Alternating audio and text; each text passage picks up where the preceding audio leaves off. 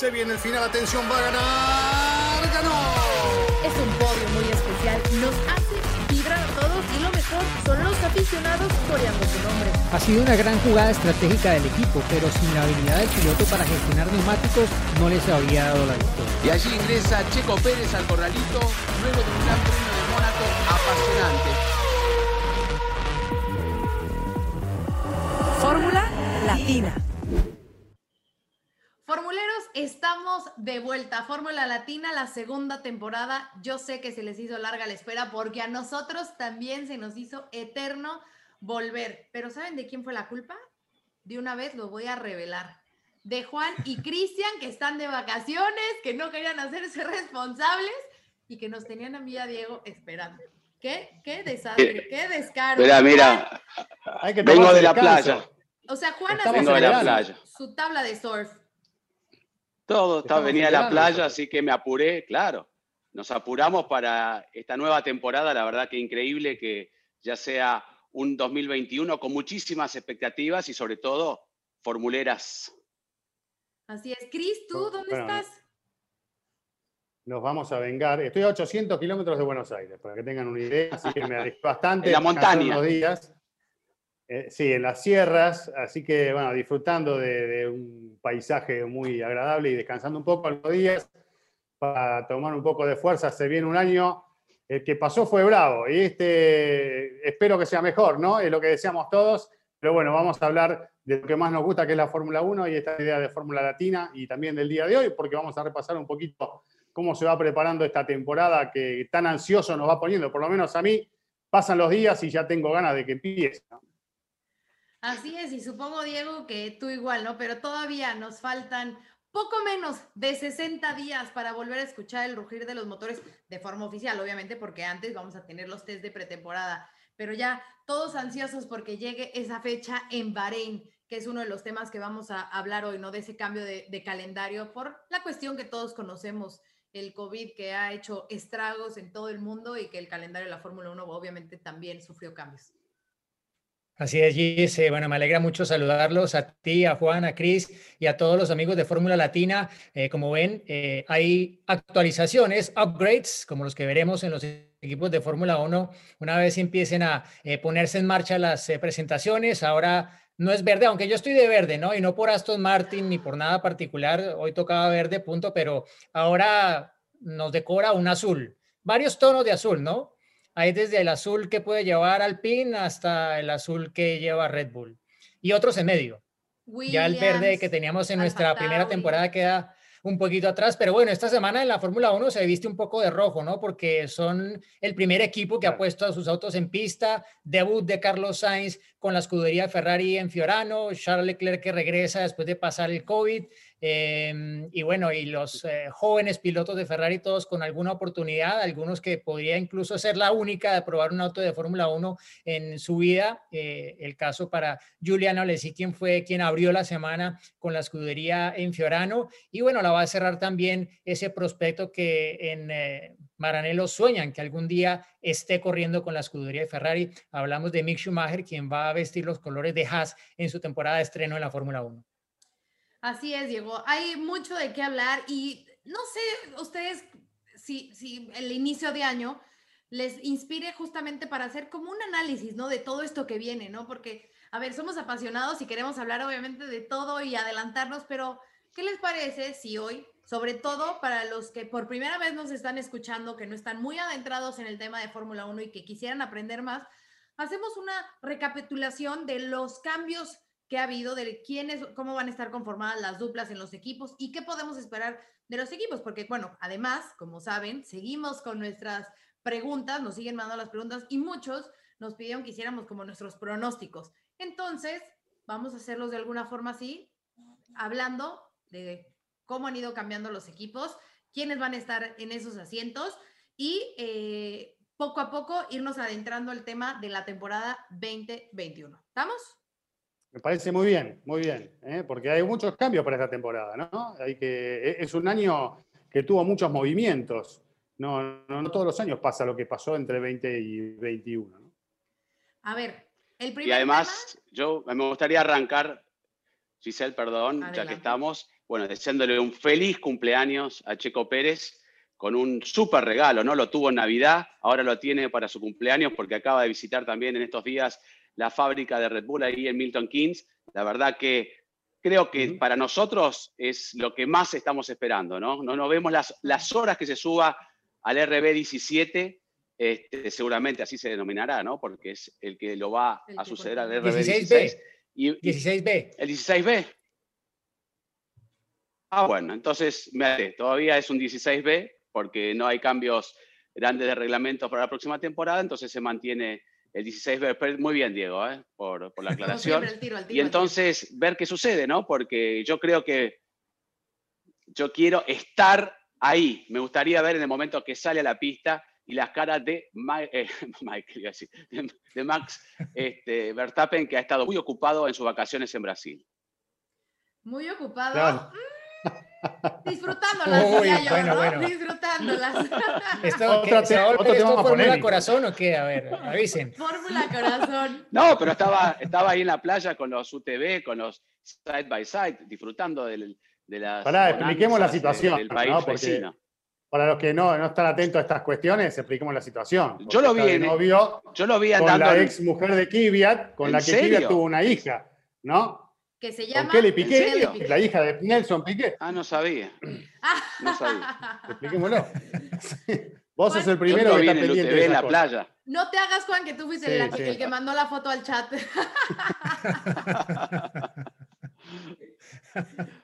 bueno, les decíamos que sean muy felices. Bueno, por ese lado también, ¿no? Y que, pues sí, claro, es parte de, es parte de, ¿no? De la vacación, de disfrutar, de ir a la playa. De la pretemporada. Como ustedes, como ustedes exactamente, de una pretemporada. Y eh, pues sí, felicidades a Checo, que hoy martes, que son los días que nosotros grabamos el podcast, hoy martes 26 de febrero, está cumpliendo 31 añitos. Ya les contaré de los pasteles que, que me ha tocado compartir, compartir con él. Y otra de las preguntas que muchos nos hicieron y que es por eso adentrarnos al tema es, Mercedes, ¿qué onda con Hamilton? Sabemos que la dupla que conforma el equipo campeón del mundo es Hamilton y Valtteri Bottas, pero el siete veces campeón del mundo aún no firma su contrato. ¿Qué está pasando, Diego? O sea, ¿va a firmar, no va a firmar? Que si George Russell, que si qué, ¿por qué le está haciendo tanto de emoción el siete veces? ¿Estará firmado y será una jugada de marketing? Y es que es algo que no sabemos, ¿no? Eh, pero uno pensaría que, bueno, primero tengo que decir que a mí por lo menos me, me parece bueno que, que, tengamos algo con qué especular, algo de qué hablar, algo que mantenga un poco caliente el ambiente mientras no hay autos en pista, eh, porque en este verano ha hecho mucho frío. Y aquí yo, donde yo estoy en Madrid, ha hecho más frío que nunca, o sea, más que en 50 años atrás tuvimos una nevada increíble que pues, fue como estar eh, en el Polo Norte básicamente por una semana en, en, Madrid. Pero, pero sí, bueno, es un tema que mantiene ahí como el balón rodando. Eh, hay diferentes versiones, ¿no? Se habla de la brecha económica que puede haber entre lo que quiere un Hamilton a, a punto de convertirse en el piloto que consiga más títulos que nadie en la Fórmula 1. Eh, obviamente tendría que hacerlo de la mano de Mercedes. Eh, perdón, perdón, Sir Lewis Hamilton. Em, aparte, porque desde que empezaron las negociaciones, el valor de Hamilton en, en, principio ha ido más creciendo que perdiéndose. O sea, ya es un piloto con, con siete títulos del mundo que está a puertas además de conseguir 100 poles, 100 victorias en la Fórmula 1. Pero claro, estuvo en medio de todo esto su positivo a COVID-19 la irrupción de George Russell en reemplazo suyo en ese Gran Premio de Sakir, que obviamente generó para alguna gente eh, la duda o sea, si realmente es tanto el valor de Hamilton como el que él probablemente quiere eh, que le paguen en su nuevo contrato, ¿no?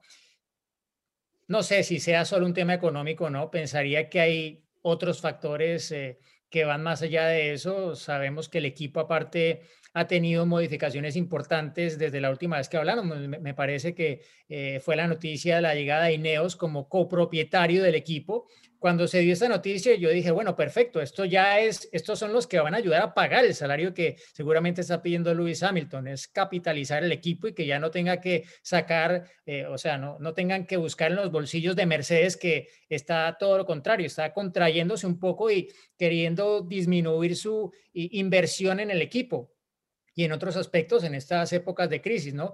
Pero, pero no, por lo menos del anuncio no ha llegado si ya lo hicieron y lo tienen guardado y simplemente nos tienen a todos aquí en vilo, no lo sé. Ha habido un intercambio muy interesante en las últimas horas entre las eh, cuentas de redes sociales de Aston Martin y de, Mercedes. Eh, Aston Martin ahí poniendo los teasers de la llegada de Sebastián Vettel al equipo, la entrada, su llegada en un Aston Martin y diciéndole al administrador de cuenta de Mercedes, bueno, nosotros soltamos el contenido de Vettel, ustedes suelten el anuncio de Hamilton.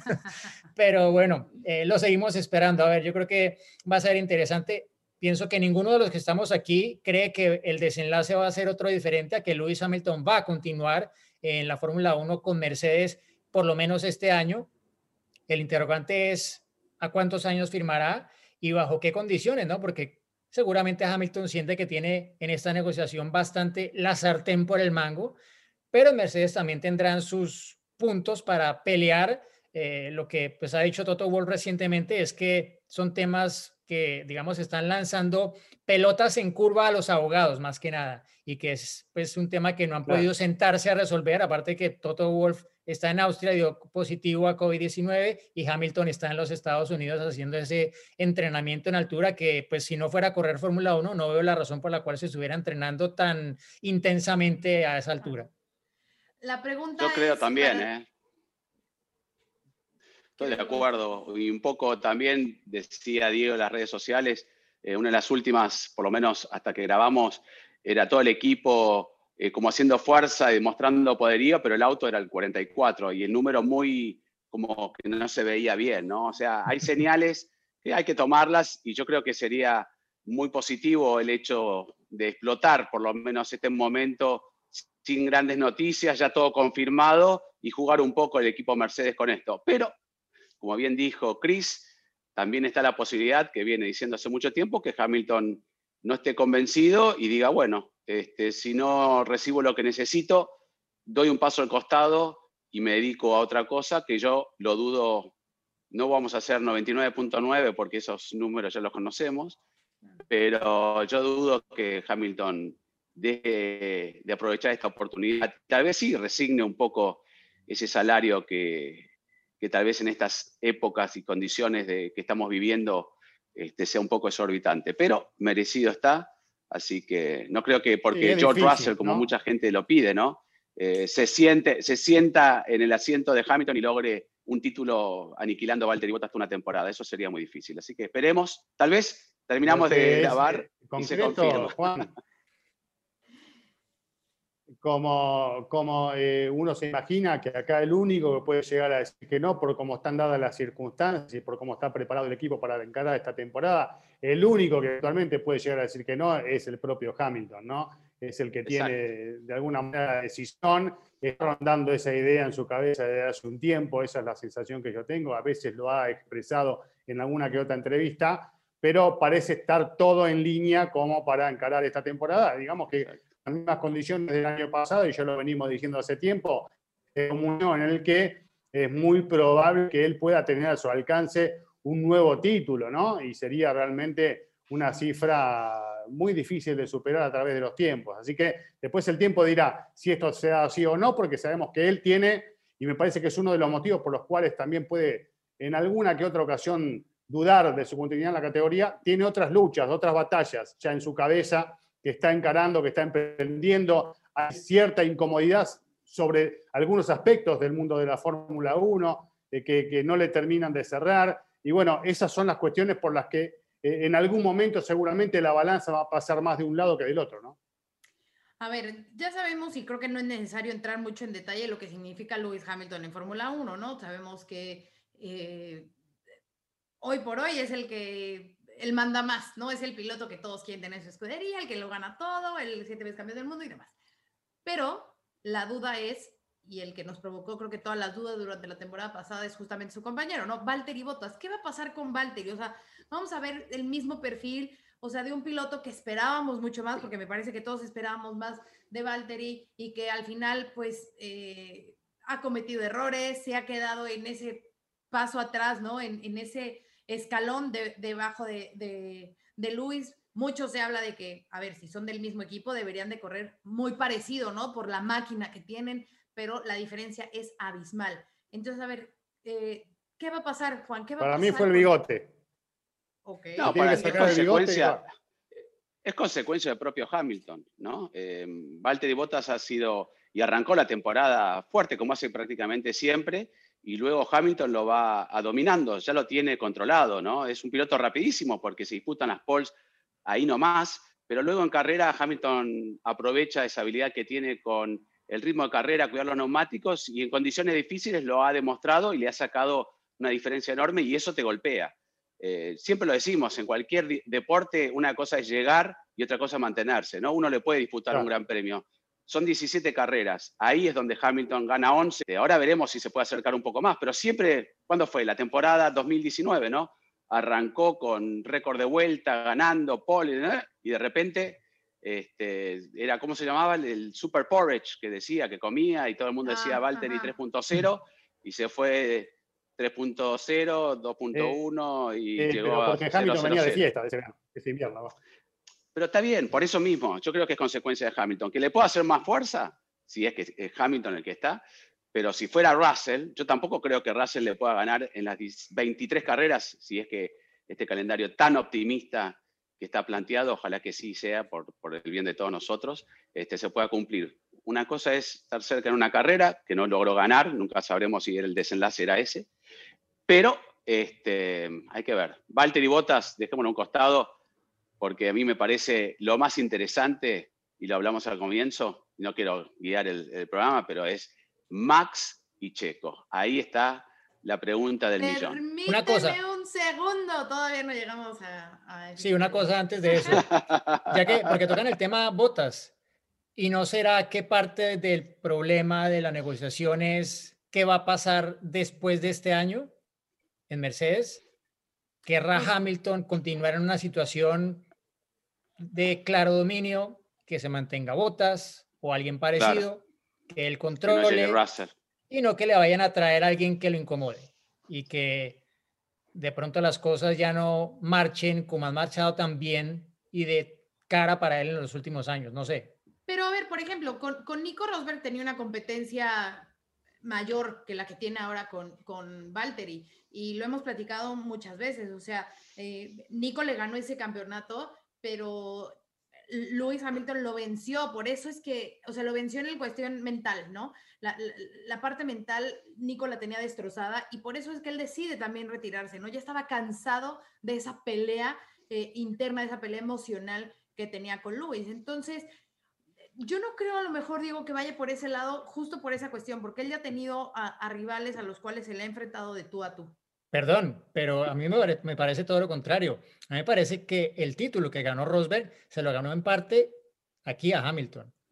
Sí, pero, o sea, ese título, por eso digo, ese título sí, pero Por eso, y se fue, y no supimos más. Pero, pero de antes, siempre, o sea, tú veías como estaban en la pista y parecía que hasta como que Nico de repente como que se, se frenaba, ¿no? O sea, como que se hacía para atrás para que, para que Luis pasara. sí, e, ese año ganó más grandes premios, ganó más carreras Hamilton que Nico y esa famosa rotura de motor en Malasia, que nunca se rompió un motor Mercedes, condicionó un poco todo. Eh, qué sé yo, pero ya está, ganó Nico, se llevó la recompensa, estuvo desde el inicio, estuvo desde el inicio en el equipo Mercedes con Michael Schumacher, Tenían problemas en las largadas, Gracias y, y chao. Pero sí puede ser que esté condicionado eso. Yo puedo conseguir también. Pues digo, pero para mí hay muchos factores. Eh, lo, lo, que puede durar el contrato también. Hamilton tal vez dice, bueno, el año que viene este, puedo lograr el octavo título y ahí sí, ¿cuál es el... Hamilton se alimenta de desafíos y lo hemos visto, es una persona que le encanta esa lucha con Rosberg, que mentalmente ¿no? Eh, le gusta.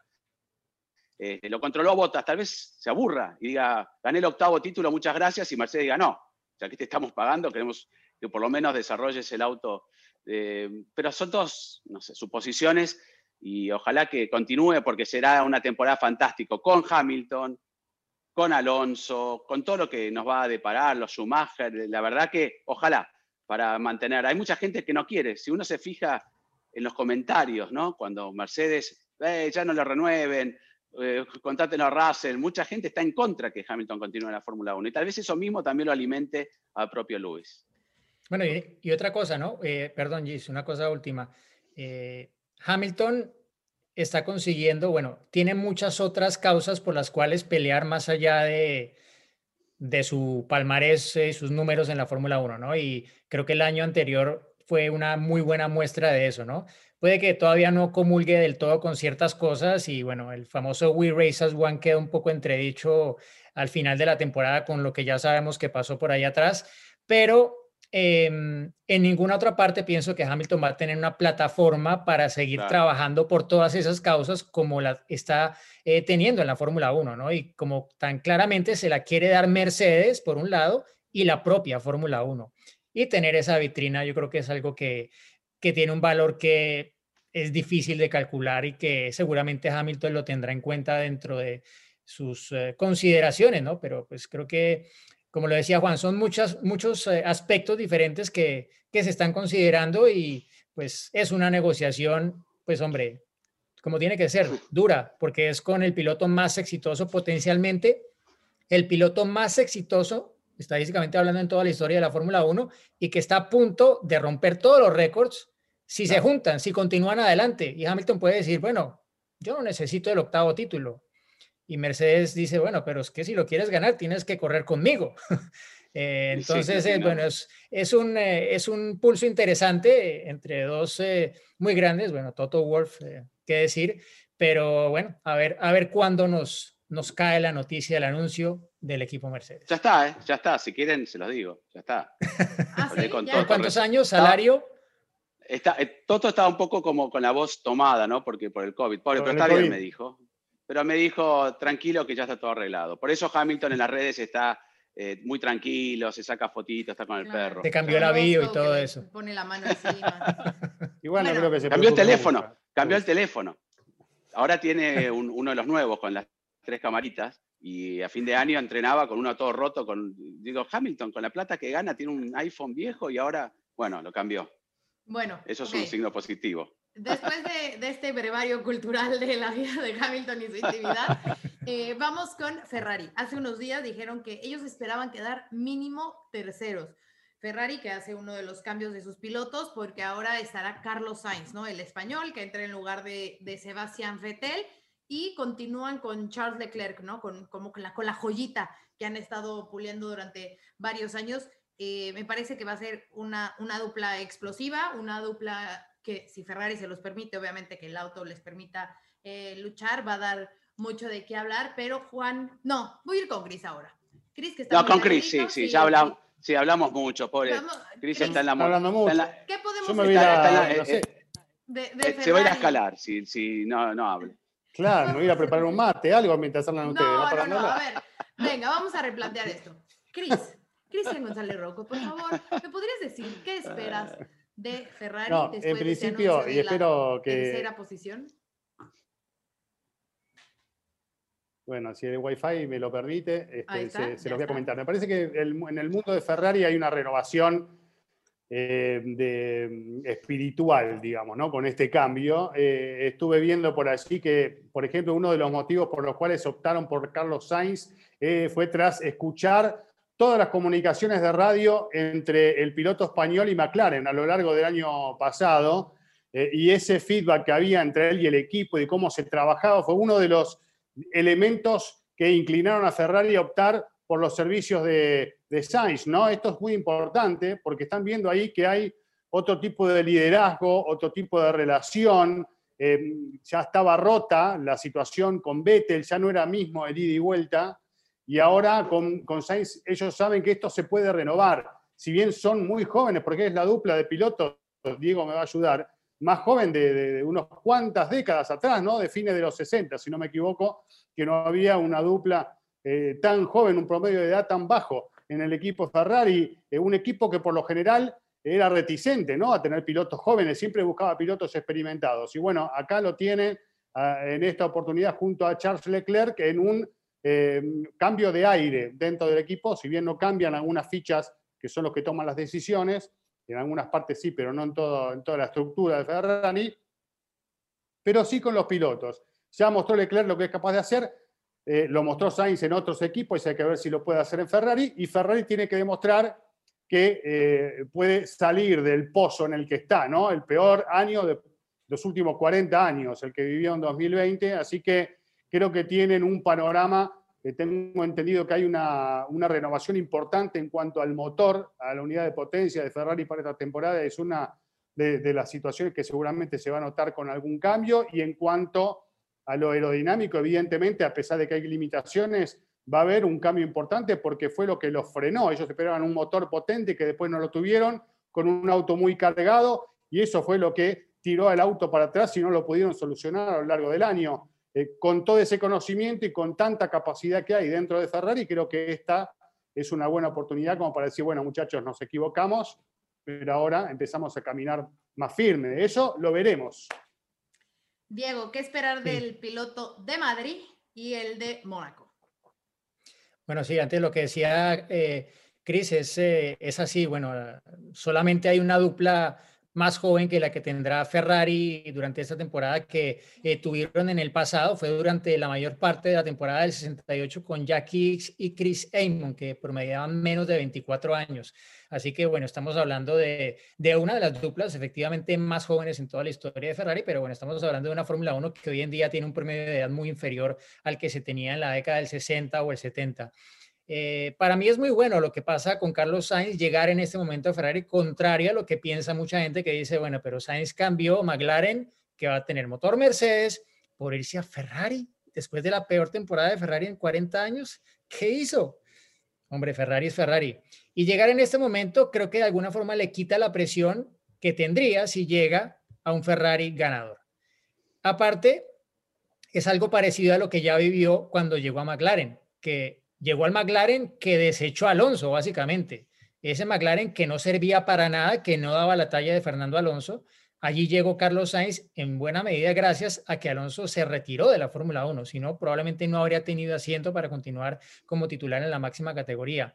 ¿Y qué pasó? Hombre, ayudó a reconstruir el equipo con su experiencia, con su talento, su velocidad, su buena vibra, la buena relación que han tenido con Lando Norris durante eh, esta eh, temporada. Creo que pues no hay otra dupla que haya tenido tan buena relación como ellos dos. Y ha dicho que quiere tratar de desarrollar algo parecido con eh, Charles Leclerc. Obvio, el ambiente dentro de McLaren, pues hombre, sabemos que es una olla de presión Ferrari. Estés adelante o estés atrás. Ferrari es una olla a presión, básicamente. Y seguramente desarrollar lo que él pudo desarrollar en McLaren va a ser más difícil, pero no creo que sea imposible y el hecho de tener, pues hombre, esas expectativas más bajas, porque si Matías Binotto dice que aspiran a estar recuperando, estar ahí dentro de los tres primeros, pues ya no es vamos a pelear el campeonato del mundo, no es una expectativa muy diferente, es dar un paso hacia adelante respecto a lo que teníamos, que igual no va a ser fácil, pero ya se habla de que hay cierto optimismo con el motor que han preparado en Ferrari para esta temporada y ojalá que sea así, porque eso le va a dar mucho impulso, pues, obviamente a la escudería, pero también a Sainz, ¿no? Porque va a ser visto un poco como que, mira, llegó Sainz y el equipo está tirando para adelante, no necesariamente por él, pero pues por la suma de todo, pero subirse a eso con impulso es como cuando entras al mercado bursátil y compras una acción que está a la baja, que nadie quiere comprar porque era una empresa buenísima, pero que ya está dando unos resultados que no están de acuerdo a las expectativas normales,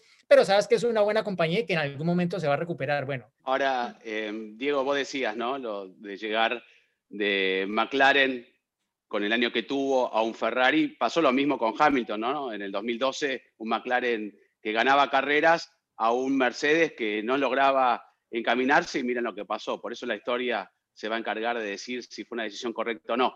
Pero yo quiero detenerme en lo que dijo Chris también con el feedback técnico que tiene Carlos. Y recordemos que el padre, Carlos Sainz, siempre ha tenido un feedback muy importante en autos de rally, en el Dakar, él desarrolla los neumáticos y Carlos Padre le ha enseñado muchísimo de lo que él sabe al hijo. Y es cierto, es uno de los pocos pilotos que ha cumplido con el ciclo escolar como corresponde, estudiaba siempre. El padre, si no iba, eh, no lo llevaba a correr, sino iba al colegio el día lunes. Así que yo creo que es una persona muy inteligente, con mucho respaldo técnico, y eso lo va a ayudar a Ferrari.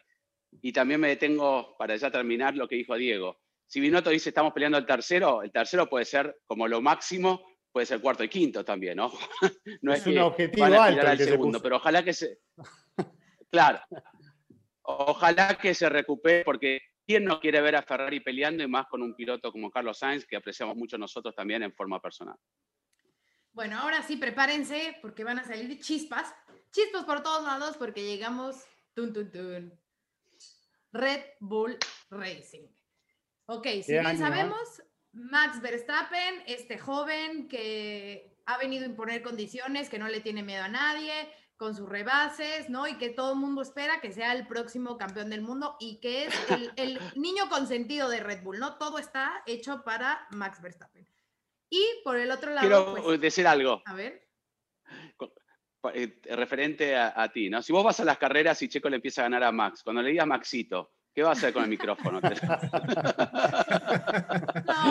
Eso de México, ¡ping! No, no, no. Hola Maxito, ah, de México, ¡pinga! Si, fuera, si fuera nuevo que le empezara a decir Maxito, a lo mejor sí, pero pues ya tiene, uh, ya tiene Todos cinco años, ¿no? Que... le decimos así. y bueno, por el otro lado, pues, eh, Checo Pérez, que como sabemos, en diciembre, 18 de diciembre, fue anunciado que será piloto, piloto Red Bull. Ya lo vimos en la fábrica, ya fue a conocer al equipo, ya hizo eh, su asiento, ya se empezó a involucrar mucho más en esas actividades del equipo en, Milton Keynes. Así que, eh, es más, ya me voy a ir con Juan directo porque él estaba muy emocionado de hablar de ese tema, de las chispas que van a salir y de lo que podemos esperar. Me anticipaba. De lo que podemos esperar de, esta dupla, ¿no? Que me parece que obviamente al Red Bull elegir a Checo como piloto junto a Max Verstappen es porque saben que él puede tener ese potencial, esa velocidad para eh, poder pelear por mejores posiciones, para poder vencer a Mercedes, que obviamente es el objetivo principal de Red Bull, y que sea un mejor, eh, pues realmente que sea un trabajo en equipo, ¿no? Que no sea Max el que tenga que pelear solo, sino que tenga Checo que lo pueda acompañar para pelear por esos, esos lugares en el podio. Em, sí, yo opino, y tal vez iba a arrancar por, otro lado, que lo voy a dejar para después, porque quién pierde más o quién gana más no es lo, que importa, sino lo que gana el equipo, ¿no? Porque yo creo que el aporte de Checo es realmente es eso, ¿no? Aportar al equipo la posibilidad de estar peleando con Mercedes si es posible, o tener un equipo más sólido, ¿no? Que el piloto número uno, en el caso hasta ahora, ha sido Max Verstappen, salvo en la época de Richardo, que el equipo se inclinaba a, Richard, a Max Verstappen, pero Richard era un piloto que lo, peleaba de tú a tú al, piloto neerlandés. Pero yo creo que el aporte que tiene que hacer Checo es para el equipo. Ahora, el que más tiene para ganar, en el sentido figurativo, también es Checo, ¿no? Porque todos consideran, y el mismo Christian Horner dijo que Max Verstappen es el mejor piloto, considerando que el auto que tiene y ha peleado con los Mercedes que son invencibles, bla, bla, bla, bla. Este, y Checo yo sé que va a hacer un trabajo que va a estar acorde a, la altura, por lo menos va a estar mucho más cerca de Max Verstappen, eh, no te digo del inicio, pero se va a ir este, metiendo dentro del equipo y en eso sabe mucho también Checo y tiene un feedback técnico muy bueno. Entonces, ahí sí, el que se va a poner más nervioso, por eso decía de ganar o perder, que suena medio feo porque no lo vamos a analizar de esa manera, puede llegar a ser Max Verstappen. Yo creo que va a ser una dupla muy pareja, no sé si al comienzo, pero también explosiva, ¿no? En algún momento Max no le gustan los compañeros, eso lo sabemos. Se, lleva muy bien en las promociones, en, no le hemos visto hasta nada. No, lo hemos visto. Yo, conté, ¿no? En, una, un polo camello se enojaba con Albon porque hizo un gol y estaba furioso, pero era, estamos jugando, le decía a todo el mundo, y el tipo estaba enojado en serio y Diego lo contó tan jugando al futbolito, o sea, no le gusta perder a nada y no va a querer, claro, no va a querer perder a nada con Checo. Y si ve que Checo se le acerca, tal vez eso también lo ponga nervioso. Y nunca, hasta ahora no lo vimos a Max en situaciones de nervios. ¿Cuándo? a, Bakú con Richardo, ¿no? Cuando están los dos muy pegados, ahí es donde vienen los errores, se golpean, hubo presión de parte de Richardo. Entonces eso creo que el equipo va a tener que tratar de evitarlo. Estaban empezando. sí, va a tener que tratar de evitar el equipo porque lo que quiere el equipo es ir para arriba, no que se, se peleen los dos pilotos. Pero yo creo que Checo va, va a salir favorecido de este duelo. Ojalá, ¿no? Y si no, tampoco va a salir perdiendo porque teóricamente Max es el futuro campeón de la Fórmula 1, así que veremos. yo creo que también un poco lo ha dicho, eh, o al menos han aparecido esas declaraciones eh, esta semana de Toto Wolf, eh, diciendo que sin duda Red Bull va a ganar con la edición de, de Checo Pérez, ¿no? Hago un poco el paréntesis de que es usual, o más bien no es inusual, que Toto Wolf halague a sus rivales antes de ganarles, ¿sí? Para de alguna forma luego darle mayor altura a sus eh, victorias, ¿no? Lo hizo en su momento con Ferrari y recientemente lo decía con Red Bull. Y algo que también hace mucho, mucho Hamilton, ¿no? Eh, esos Red Bull van a estar, uff, muy rápidos, fueron muy rápidos, uff. Y claro, la carrera cuenta una historia totalmente diferente. Pero bueno, aparte de eso, creo que eh, pues lo ha dicho muy claramente Toto Wolf, eh, pienso que pues él mismo ha visto la evolución de Checo. Eh, hablaban ustedes de esos 31 años, no ha habido otro piloto con tanta edad, pero al mismo tiempo tanta experiencia que haya llegado a Red Bull desde David Coulthard, básicamente, que fue el primer piloto que firmó Red Bull para arrancar en la Fórmula 1 en 2005.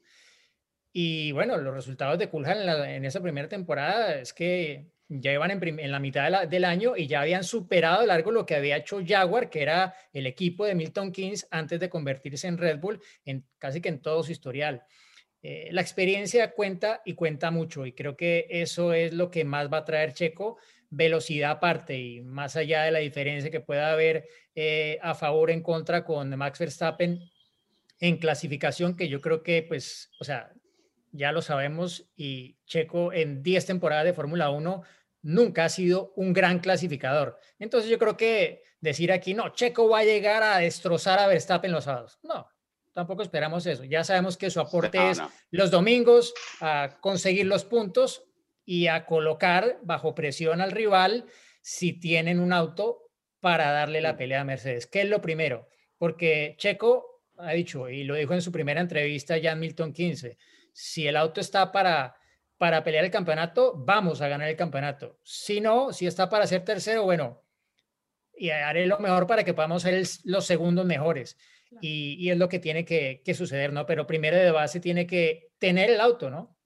Para poder pelear con, contra Mercedes y hacer lo que hasta ahora no han podido hacer en años anteriores. Hay ese cambio en la normativa que todavía pues es un poco incierto cómo vaya a afectar, si positivo o negativamente, a Mercedes o a Red Bull. Hablamos sobre todo de lo que tiene que ver con la aerodinámica y la parte trasera del auto, que cuando se habla de dos, eh, digamos, eh, eh, diseños tan opuestos en términos de su filosofía, de ese auto Red Bull con harto rake, que es como que el auto va sobre la nariz, y el Mercedes que va mucho más horizontal.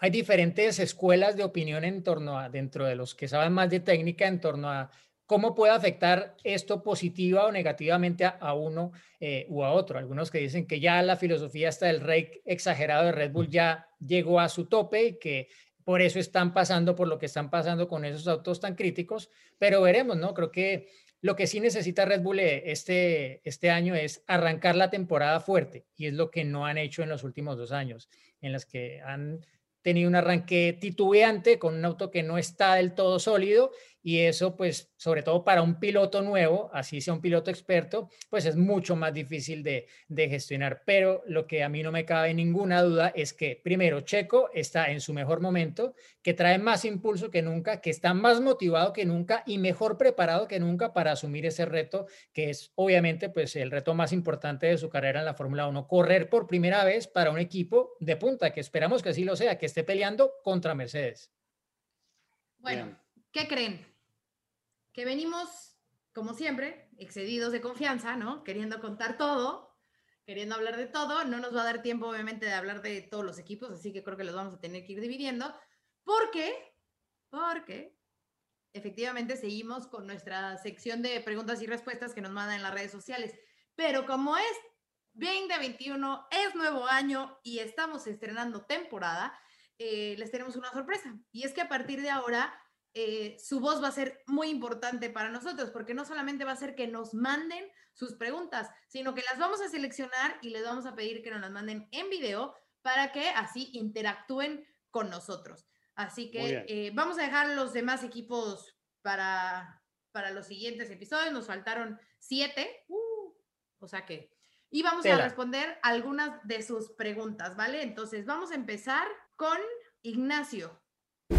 Hola, mi nombre es Ignacio, soy de Chile y mi pregunta es, ¿cuál va a ser el duelo más esperado esta nueva temporada?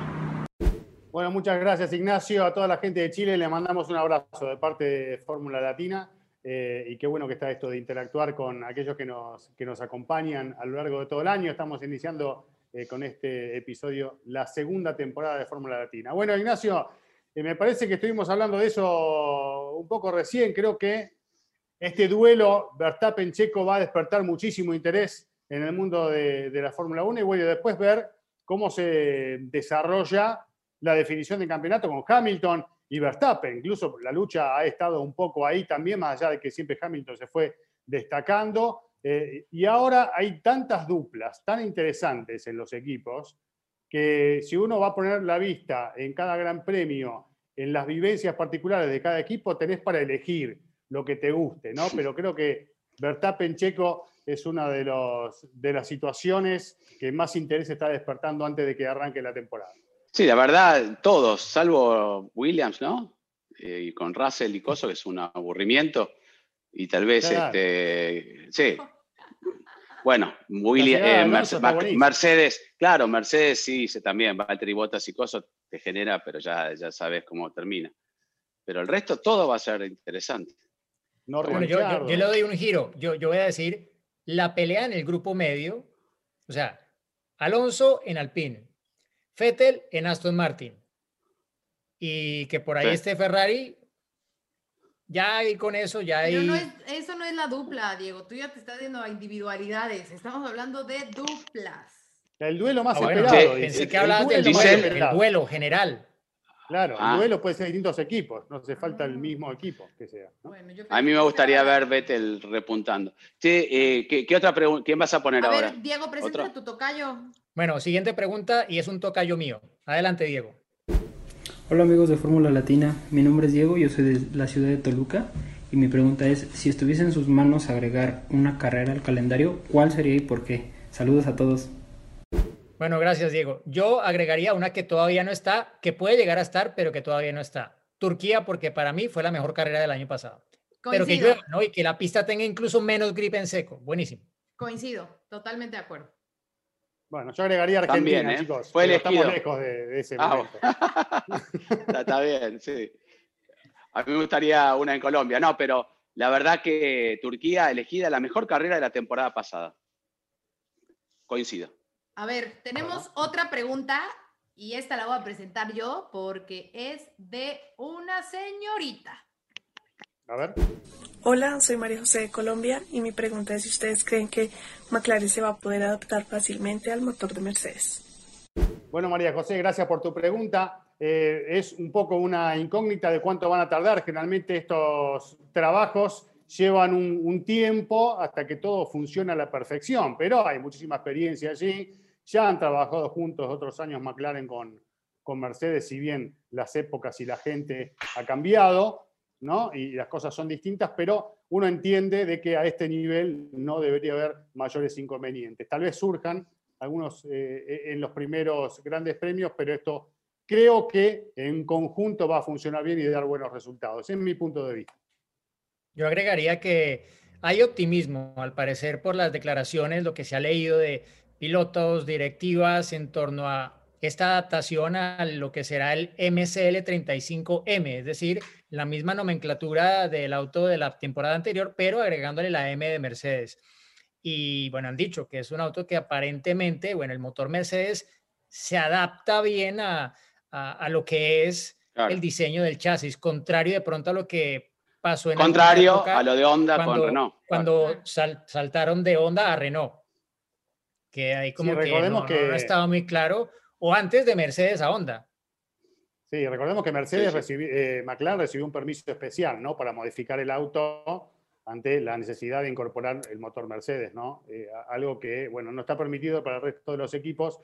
Tocar determinadas áreas del auto tiene que ser prácticamente el mismo diseño para la próxima temporada. Bueno, hay otra pregunta más. Eh, sí, hay otra, pero antes voy a decir algo, aprovechando que estamos hablando de McLaren y de las duplas, y que ya lo analizaremos después, pero esa de Lando y Richardo también va a estar muy buena y sobre todo las bromas que se van a hacer, agárrense porque son tremendos.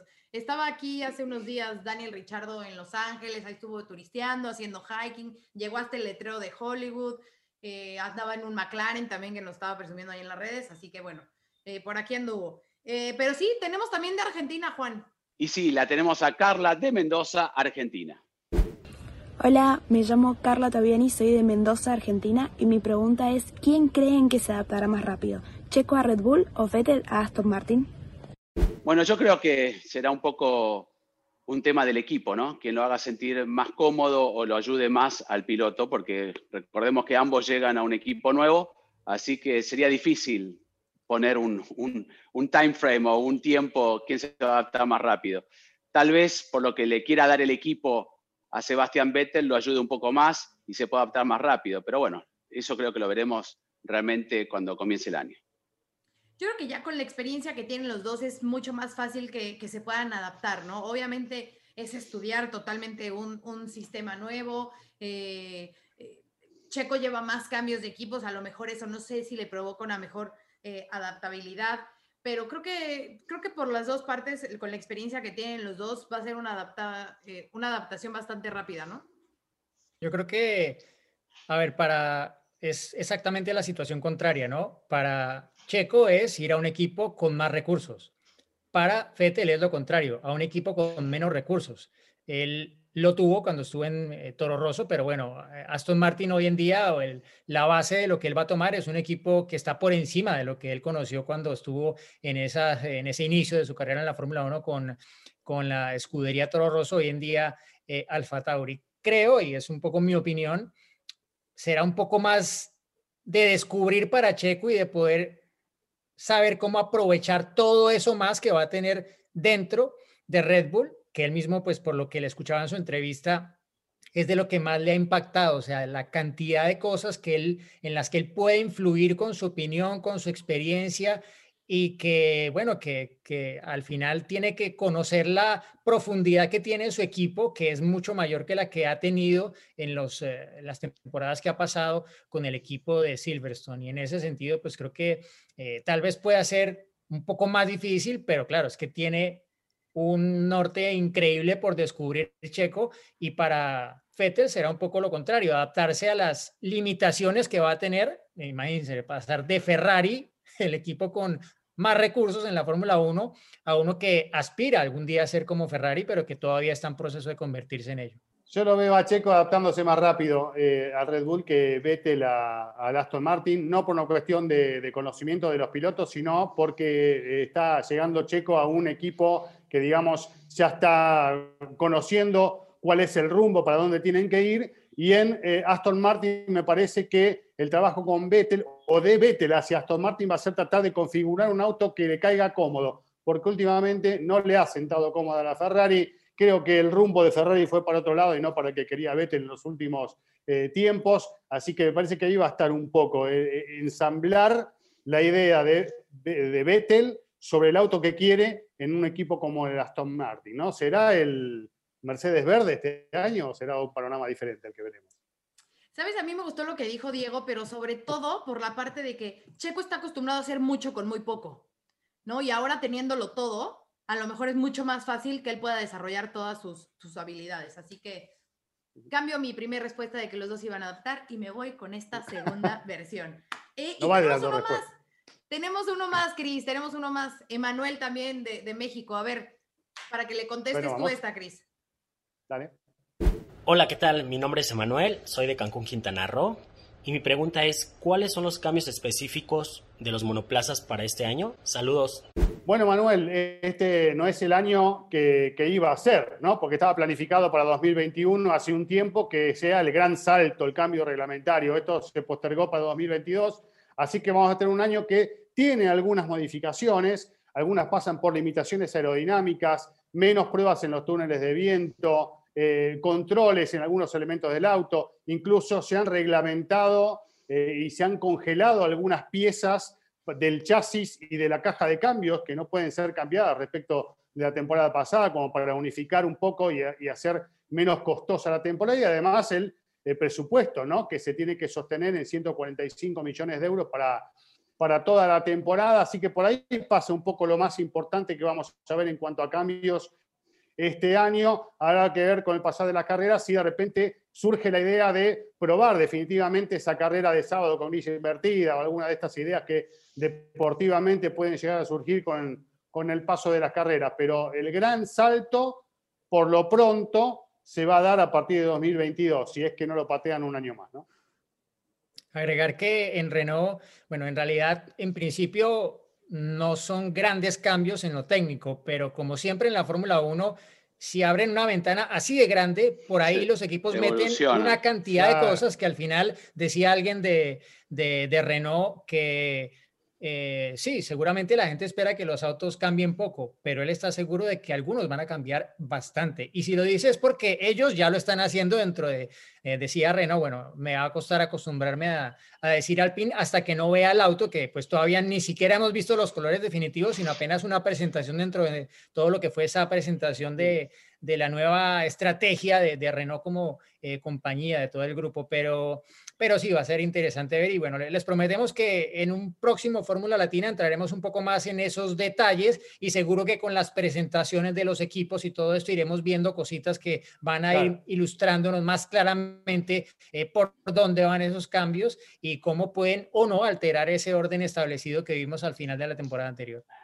Y para agregar cortito, porque hubo también unas preguntas sobre el DAS, el DAS está prohibido, así que Mercedes no va a contar con esa Ventaja si es que la tuvo en algún momento en condiciones de pista fría y demás para calentar neumáticos, utilizar un poco más ese sistema que duró muy poquito, un año, nada más. Como este programa, ya está, duró poquísimo. ¿Cuánto, ¿Cuánto duró? ¿10 minutos? ¿Cuánto duró? Para mí pasó volando. No, hombre, Dito ve lo que nos falta, Juan. Eh, uh. Antes de entrar al anecdotario rapidísimo, que otra de las preguntas que hicieron es que si Xavi iba a seguir con, con Checo. Hablé con él esta mañana y me confirma que sí, que va a seguir, pero va a estar alternando carreras con Joe Canales, con el otro entrenador mexicano. Así que bueno, pues Xavi y Joe siguen con la preparación física de... Vamos, Xavi Martos. De, Checo. A ver, es que 23 carreras, si de verdad se hacen, uff, para la gente que va a todas las ¿eh? carreras. El próximo programa hablaremos del calendario, ¿eh? Está difícil, 23 carreras. De marzo, 28 de marzo, marzo, marzo. Hello, avanzando, 28 de marzo. Eh, bueno, ahora sí. anecdotario. Bueno, ya, ya, ya. Ahora sí, llegó la hora de Casio Edifice, la hora del anecdotario. Y ya les habíamos mencionado en episodios anteriores que Edifice es la línea de Casio inspirada en deportes de motor. Y como están de fiesta, de aniversario, por supuesto que acaban de lanzar dos modelos de edición limitada en colaboración con la escudería Alfa Tauri, a la cual patrocinan desde 2016. Pero quieren saber qué opinan los ingenieros y el staff de Alfa Tauri de este cronógrafo de alto rendimiento. Véanlo. A ver.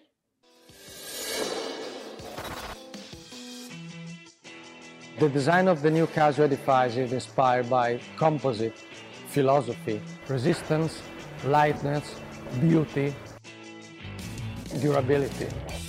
The level of accuracy that we require our tools is what we require also for our watch. I just connect my watch to the phone and it's, it's so easy. Two time zones now help me so much. I rely on my edifice 100%. It is essential. Edifice is like my partner. My life, my job, all the time together, traveling together, sleeping together. With the edifice, the fans can get closer giving them the possibility to own the Scuderia Alfa Tauri edifice special edition for a fan is very important. The perfect timekeeping solution. el modelo SB20 Alfa Tauri puede ser tuyo. Lo único que tenés que hacer es seguir a Edifice Latam en Instagram y entrar a esta dirección. Presta atención, gshocklatam.rds.land barra promoción guion del medio Edifice. Así que gshocklatam.rds.land barra promoción guion del medio Edifice y seguir las indicaciones, lee atentamente las bases y los países participantes es para verdaderos fanáticos o fans de la Fórmula 1. Así que a participar. Miren. Eso. Bueno, y entonces ahora sí, ya entramos en lo que más nos gusta, en contar anécdotas. Como dijimos que hoy es cumpleaños de Checo, pues vamos a recordar algún momento que hayamos tenido con él en su cumpleaños. A mí, justo cuando empezaba su carrera, me tocó varias ocasiones que justo, pues esta era la época en la que empezaba la pretemporada o los test y demás, y siempre me tocaba hacerle entrevistas o algo. Y me acuerdo perfecto, el primer cumpleaños tocó en Valencia, ¿no? Y entonces primero fue unos cards y luego fue la presentación en el Ricardo Tormo del Sauber y todo. Entonces, eh, fui a comprar un pastel y lo compré desde un día, desde, desde un día antes. Hacía mucho frío y no tenía eh, refrigerador en el hotel. Entonces, pues lo dejamos en el coche y como hacía mucho frío, dijimos, bueno, pues no le va a pasar nada, todo va a estar muy bien y tan, tan. Entonces, cuando llego con el pastel y lo saco de la caja, ya con Checo ahí todo, estaba todo, tenía como arriba como una crema y decía, felicidades Checo, felices, no me acuerdo, veintitantos. Todo derretido, todo feo el pastel. Me daba una pena a mí sacar el pastel así con las velitas. Entonces le decía yo al camarógrafo, ah, no, no te acerques mucho al pastel para que pues no se vea que está todo feo, ¿no? Todo derretido. Entonces me acuerdo perfecto la cara de Checo cuando ve el pastel y yo, imagínate que está perfecto, todo está bien, le puse sus velitas, le soplamos al pastel, pero creo que hasta asco nos dio comérnoslos porque pues estaba todo derretido, no sabemos si estaba bueno todavía de que pues había, obviamente, no estado en refrigeración.